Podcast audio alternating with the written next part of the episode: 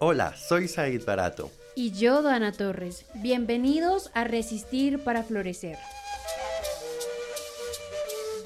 Un podcast universitario enfocado en la reivindicación y la construcción de paz.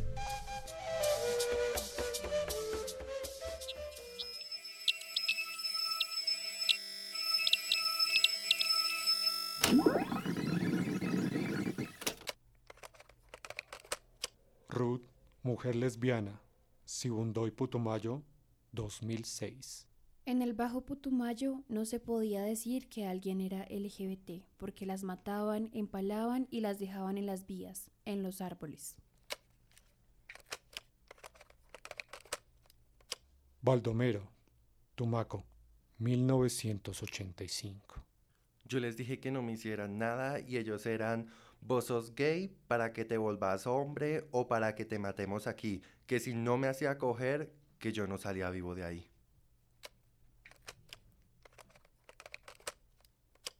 Eugenia, mujer trans, Río Blanco, Tolima, 1984.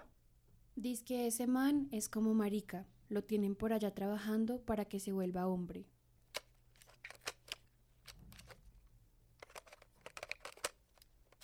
Jen, mujer trans, Vista Hermosa Meta, 2000. No se podía hacer trans en el pueblo. Si las personas se mostraban como eran y se volvían visibles, las FARC les daba un plazo máximo de 24 horas para irse de allí. Camila, mujer trans, Puerto Boyacá, Boyacá, 2001. Nos decían, maricas, boletas, vuelen de acá.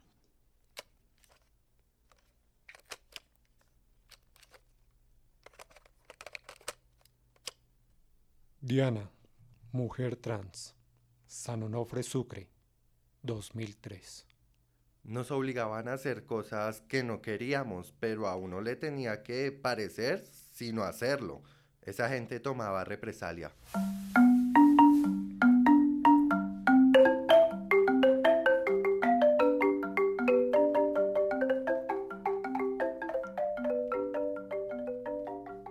Con muchos kilómetros y años de diferencia, lesbianas, gays, bisexuales y personas trans fueron atacadas sistemáticamente en el marco del conflicto armado colombiano. Sus voces fueron plasmadas en un informe que fue entregado a la Comisión de la Verdad, con la esperanza de que se conozcan las razones tras estos ataques. Aquí presentamos algunos de esos relatos y hechos fatales que ocurrieron durante el conflicto interno con algo en común. Son relatos de personas de la comunidad LGTBIQ, personas violentadas y atacadas de forma sistemática durante esos años de violencia. Así es, Dana. Incluso antes de la guerra siempre había una persecución continua hacia las minorías y sobre todo a las minorías LGTBIQ, la cual está compuesta por muchas identidades y por muchas orientaciones sexuales. Hoy en Resistir para Florecer queremos hablar de este tema tan importante como lo es la construcción de paz y transformación de espacios, puesto que el reconocer a las víctimas por lo que son y por lo que vivieron es fundamental a la hora de reparar el tejido social roto por la guerra. De acuerdo, Dana, y es que en Colombia históricamente se ha priorizado una ideología indiferente respecto a la comunidad LGTBIQ, siendo entre más evidente entre los territorios rurales, alejados de las grandes urbes. Un ejemplo claro de esto es que hasta en 1980 se dejó de penalizar la homosexualidad en Colombia, donde se había establecido una heteronormatividad y señalado de forma despectiva a todo lo que esté en contra de esta ideología.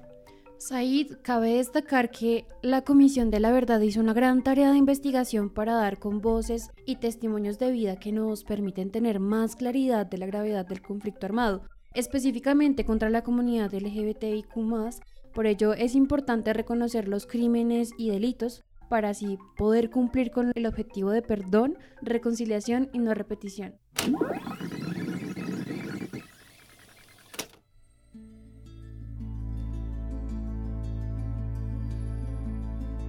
Para una mujer trans vivir en un cuerpo de nosotras, construido, que ha tenido una formación, que ha tenido una transición, es difícil. Es vivir en peligro permanente, es vivir en amenaza permanente, es vivir en desplazamiento permanente, es ser discriminada permanentemente.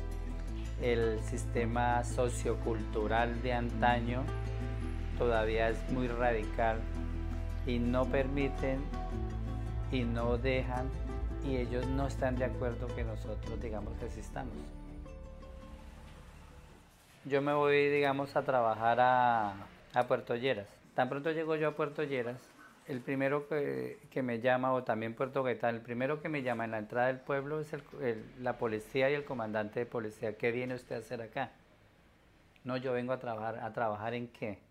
Yo vengo, digamos, a, a ser estilista pues si usted se va a quedar aquí, las condiciones son estas, estas, estas y estas. Aparte de que uno habla con el comandante, llega al pueblo y lo llama uno el comandante guerrillero, le pone las mismas condiciones. Aparte de que estos dos comandantes lo llama uno el comandante paramilitar. O sea, a nosotros nos toca dentro del conflicto converger y convivir con todas estas condiciones de todos los diferentes bandos. Y siempre vivimos bajo amenaza fuera del conflicto, del conflicto armado, en el diario vivir, donde quiera que lleguemos, también nos toca lo mismo. Y por eso entre nosotras, cuando alguien desplaza, llegar a un territorio, nosotros nos buscamos entre nosotras, entre pares, para ayudarnos y para poder subsistir. Ni somos partícipes, ni somos el enemigo. El conflicto armado nos llevó a nosotros a, hacer como el lunar, ser el problema para ellos. Sentirse uno obligado a hacer lo que no quiere ser es terrible y terrible que yo tenga que volver a vestirme de hombre donde no quiero. Terrible donde yo tenga que volver a aparentar ser un hombre porque me obliguen y me toca. El día que yo tenga, por X motivo, dejar de ser Raizans, eso se acaba.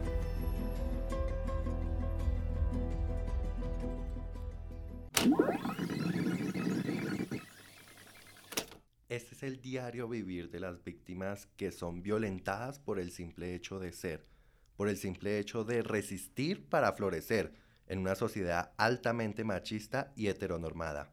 Centrarnos netamente en el detalle del relato y por supuesto el espacio creado para estos grupos focalizados es sorprendente, ya que el simple hecho de reconocer su dolor y la forma de violencia diferencial que sufrieron en el marco de la guerra en un país heteronormado patriarcal nos da mucho de qué pensar y analizar.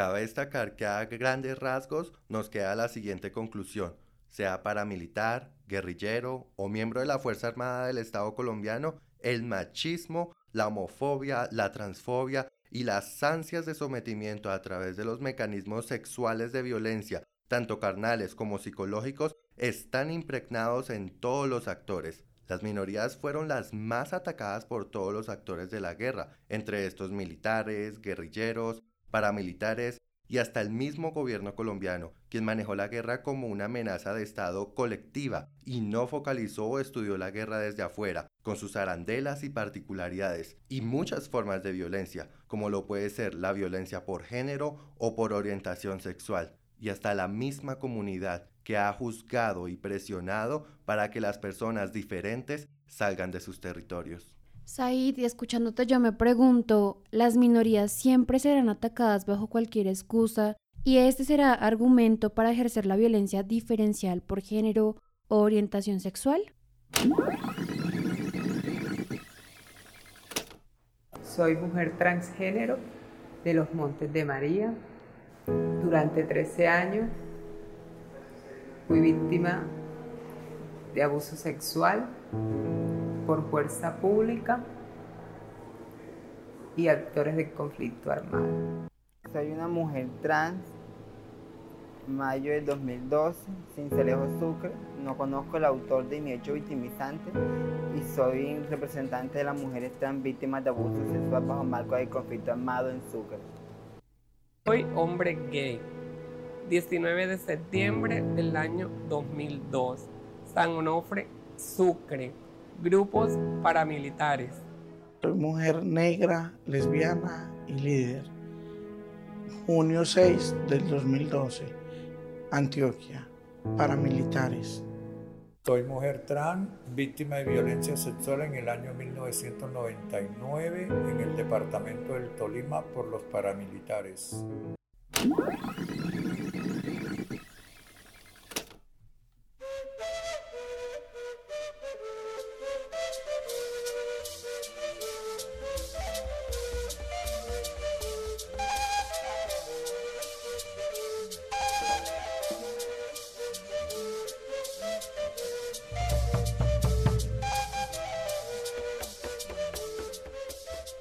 Dana, recordando tu pregunta anterior de que si las minorías siempre serán atacadas bajo cualquier excusa y si esta será el argumento para ejercer la violencia diferencial o por género o orientación sexual, es importante hacer énfasis en que las personas de la comunidad LGTBIQ han tenido que negarse a la posibilidad de amar públicamente a sus parejas por miedo a que las maten. Acerca de este tema nos puede profundizar más Nancy Prada, reconocida especialista, investigadora y autora que se ha centrado en coordinar y asesorar el Informe Nacional sobre Violencia Sexual y la memoria histórica en el marco del conflicto armado desde un enfoque de género. Escuchemos a continuación lo que nos dice Nancy Prada en entrevista con el diario El Espectador respecto a lo que esto sucede. A las mujeres lesbianas, el mensaje explícito que se transmite durante la violencia sexual es un mensaje correctivo. Te violo para que aprendas a ser una mujer. Lo que te hace falta es un hombre. Pero cuando la violencia sexual sucede sobre, sobre hombres trans, el mensaje es distinto. El mensaje parece ser no tanto correctivo, sino de castigo. Te castigamos porque nos estás quitando a nuestras mujeres. Estás enamorando a nuestras mujeres y las mujeres deberían ser nuestras. De acuerdo con esto, me gustaría destacar un dato a continuación. Si nos preguntamos qué pasó con lo que pasó, como se recalca en el informe de Mi cuerpo es la verdad, encontramos que las amenazas fueron la modalidad de violencia más frecuente en las víctimas LGTBIQ, seguida por el desplazamiento forzado, los impactos del conflicto han sido pormenorizados, obligando así a que las personas líen con sus cargas internas y afronten la cruda realidad de tener que seguir a costa de su silencio y de una sociedad que solo puede poner más presión sobre lo sucedido, lo que ha hecho que la mayoría huya o que simplemente se den la oportunidad de persistir, organizándose individual o colectivamente para poder luchar por sus derechos y evitar que otros miembros de la comunidad tengan que pasar por circunstancias similares dejando así esta marca de su lucha que interrumpe el horror de la injusticia y discriminación.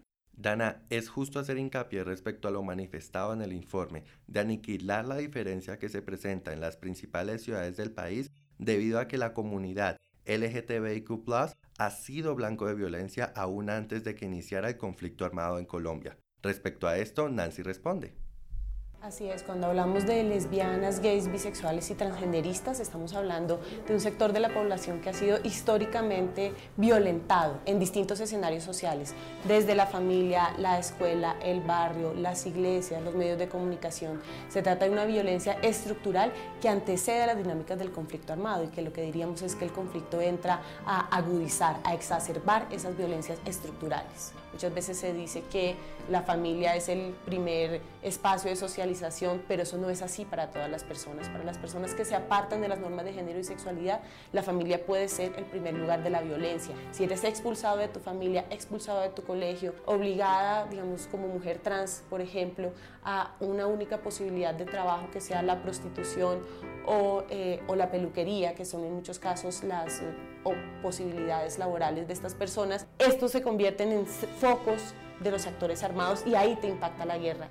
Así es, pues les tenemos un dato a continuación que nos permitirá tener un panorama más general respecto al por qué este tipo de cosas ocurren y cómo podemos minimizarlas.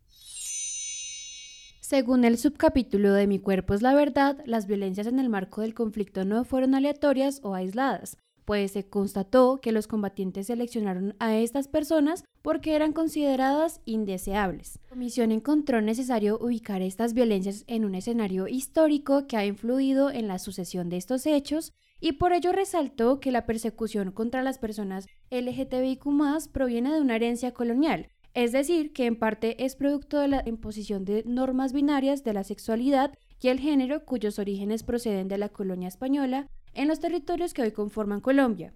Estas nociones de la heterosexualidad obligatoria y la cisnormatividad se han mantenido a lo largo de los años y permean las visiones sociales y morales actuales. Para contrarrestar estos actos debemos garantizar nuestros derechos, identificar las brechas, lograr el rechazo hacia la discriminación, ya que esto naturaliza la desigualdad. Said, ¿y será esto suficiente? Porque aunque planteemos iniciar por pequeños actos, aún nos damos cuenta en la vida cotidiana que esto resulta ser pues una tarea difícil el escuchar al otro y poner en práctica la paciencia. más aún cuando cada persona vive con su estrés o la mente cargada en los quehaceres. ¿Cómo crees tú que se podría generar ese interés frente a este tema que total nos compete a todos porque hace parte de nuestra sociedad? Pues mira que frente a eso que me estás diciendo, quiero traer una frase de Eugeni Lonesco, quien fue un dramaturgo y escritor reconocido porque en sus obras resaltaba situaciones que permitían cambiar a las personas y nos lo recuerda cuando dijo que las ideologías nos separan, los sueños y las angustias nos juntan. Es decir, que aun cuando pensemos que es difícil o algo no vaya acorde a nuestras mismas ideologías, debemos recordar que siempre hay un espacio que nos recuerda que somos humanos. Y con esto me refiero a que somos iguales. No tenemos algo de más que nos permita ser más o menos que alguien, lo cual hace de nosotros seres capaces de. Qué excelente frase, continuando con este tema que como lo hemos visto tiene diferentes factores y vertientes, me ha surgido una pregunta y es, ¿cómo cambian los repertorios de violencia contra la comunidad LGTBIQ A continuación, Nancy. Los repertorios en sí mismos podríamos decir que son iguales. En el informe se documentan eh, repertorios que tienen que ver con eh, amenazas personales, amenazas colectivas a través de panfletos, asesinatos selectivos, violencia sexual muchísima, altas dosis de sevicia y de tortura. La guerra no se inventa estas violencias, pero en la guerra estas violencias se exacerban. Así es, ya que una de las consecuencias directas de esa confrontación es precisamente quitarles la posibilidad de amar a las personas de la comunidad LGTBIQ pero sería bueno que nuestros oyentes puedan saber en qué consiste esta forma de victimización. Queremos entender esto en un sentido más amplio del amor. Claro, a las personas lesbianas, gays, bisexuales, trans les ha impedido entablar relaciones de pareja en un primer sentido, porque entablar esas relaciones se ha convertido en la causa de la violencia que han recibido. Pero sus testimonios nos hablan también de un impacto de la guerra en el tipo de vínculos y de las relaciones sociales que entablamos. La guerra ha creado bandos y entonces ha generado profundas desconfianzas en las comunidades. Yo ya no sé de qué bando eres tú, yo ya no sé si brindarte mi apoyo o no. A los gays los están atacando, luego yo no te defiendo te cuido a ti por miedo a que me ataquen a mí de rebote. Este tipo de dinámicas que entabla la guerra, que polarizan, que dividen, que fracturan la sociedad, es a la que queremos llamar la atención. Lo que dicen las víctimas es, los actores armados pueden desmovilizarse, pero si el día de mañana ya no es el actor armado el que viene a ejercer violencia sexual sobre mí, al que viene a ejercer una paliza sobre mí, sino mi vecino, mi papá, mi hermano, el señor de la tienda, no podemos hablar de paz. Bueno, sabemos que los grupos criminales son los principales actores armados que violentan a la comunidad. ¿Qué podemos hacer con ellos en este proceso que aún se vive del posconflicto? En el equipo solemos decir bueno, pero es que los actores armados no son personas de Marte, no vinieron de un mundo extraño, crecieron y bebieron de los imaginarios y de las prácticas de nuestras propias comunidades. Allí aprendieron el repudio por gays, lesbianas, bisexuales y transgeneristas. Necesitamos incidir en esos contextos sociales donde creamos la forma de pensar. Aquí quiero recalcar un dato con base a cuáles son esos contextos sociales en los cuales podemos incidir de acuerdo con lo que manifiesta Nancy. Encontramos fundamental centrar dos contextos sociales como lo son el marco legal en conjunto con las políticas públicas, donde se busca que haya una promoción del debate que permita penalizar la discriminación, nuevas leyes y garantizar de las mismas, donde se contemplen mecanismos de control por parte de la sociedad civil y por otro lado la sociedad y los medios con el apoyo de actividades relacionadas a la comunidad LGTBIQ, al igual que la creación y difusión de contenidos no discriminatorios. Con esto se hace referencia al uso del lenguaje y a las campañas institucionales. Luego de todo este repertorio que hemos podido evidenciar, que han vivido e incluso que aún viven personas de la comunidad, ¿cómo es que han podido sobrevivir a la guerra? Para alguna persona hacerse invisible, digamos, que la gente no se entere que yo soy lesbiana, que la gente no se entere que yo soy gay, es la manera de no ser atacada, porque están atacando a quienes se salen de la norma. Si yo me, me camuflo y me mantengo escondida, podría no ser atacada. Eso pasa en muchas historias. Claro, eso tiene un costo y es el costo de renunciar a tu identidad, es el costo de renunciar a quién eres para sobrevivir que es, es un arma de doble filo. Pero en otros testimonios encontramos, por ejemplo, como alguien decía que pudo salvarse del reclutamiento forzado, al contrario, no ocultándose, sino hipervisibilizándose, porque ninguno de los ejércitos, esto sí es algo que tienen en común, de los ejércitos implicados en este conflicto, desean hombres gays en sus filas.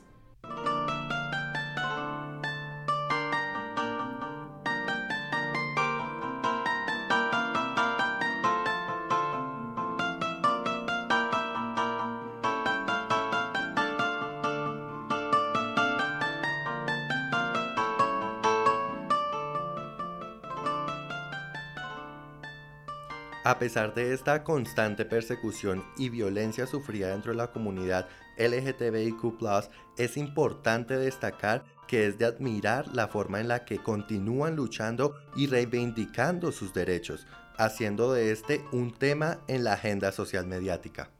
De esta comunidad quiero destacar que siguen siendo visibles en investigaciones como lo son el informe de la Comisión de la Verdad donde se rompen los prejuicios y el único objetivo es visibilizar y reconocer lo que son, por supuesto celebrando la diversidad y neutralizando todo aquello que busca agredir, denigrar y desaparecer lo diferente, lo particular y la esencia que hay en cada uno de nosotros.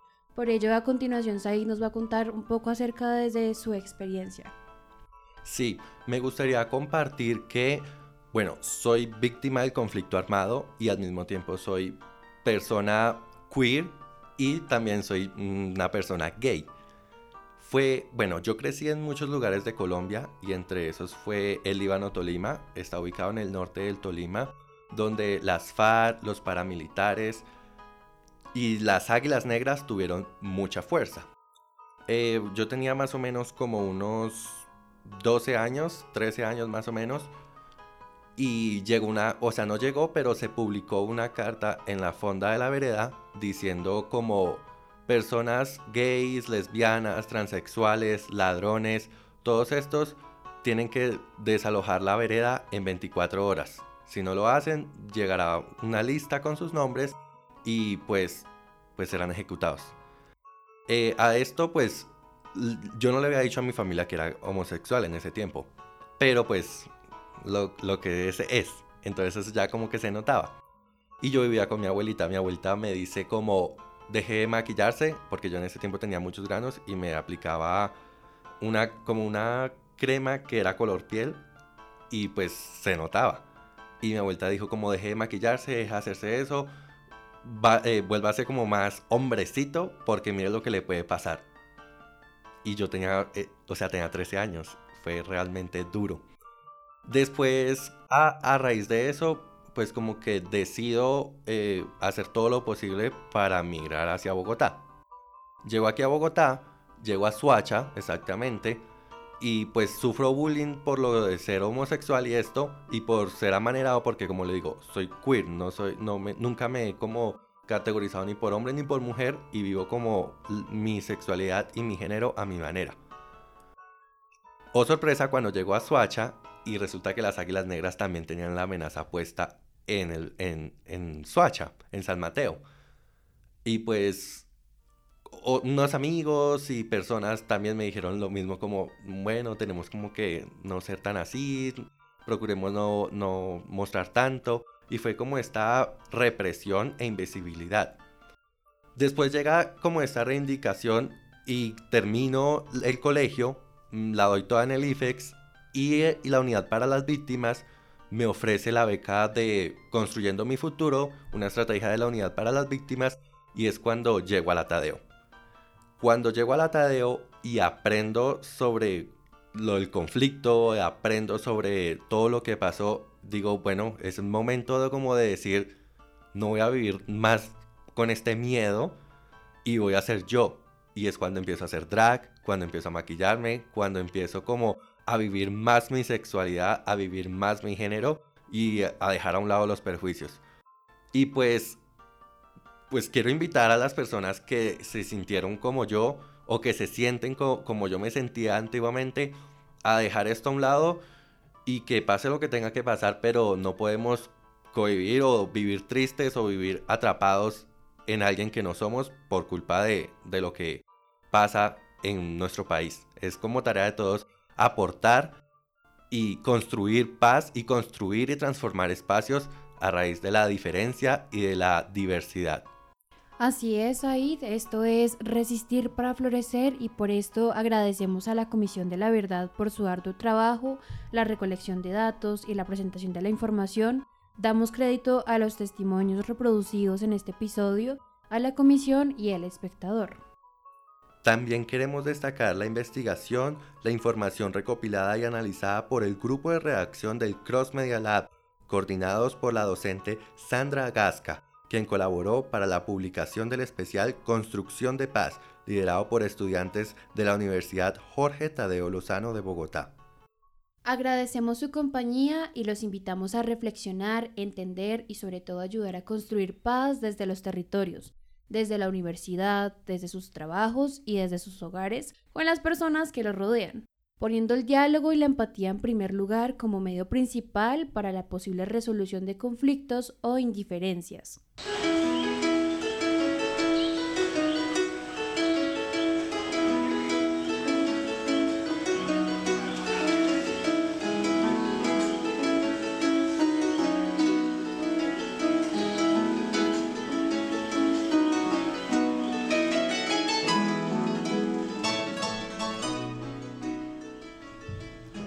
Resistir para Florecer es un podcast universitario realizado por el Cross Media Lab de la Universidad Jorge Tadeo Lozano.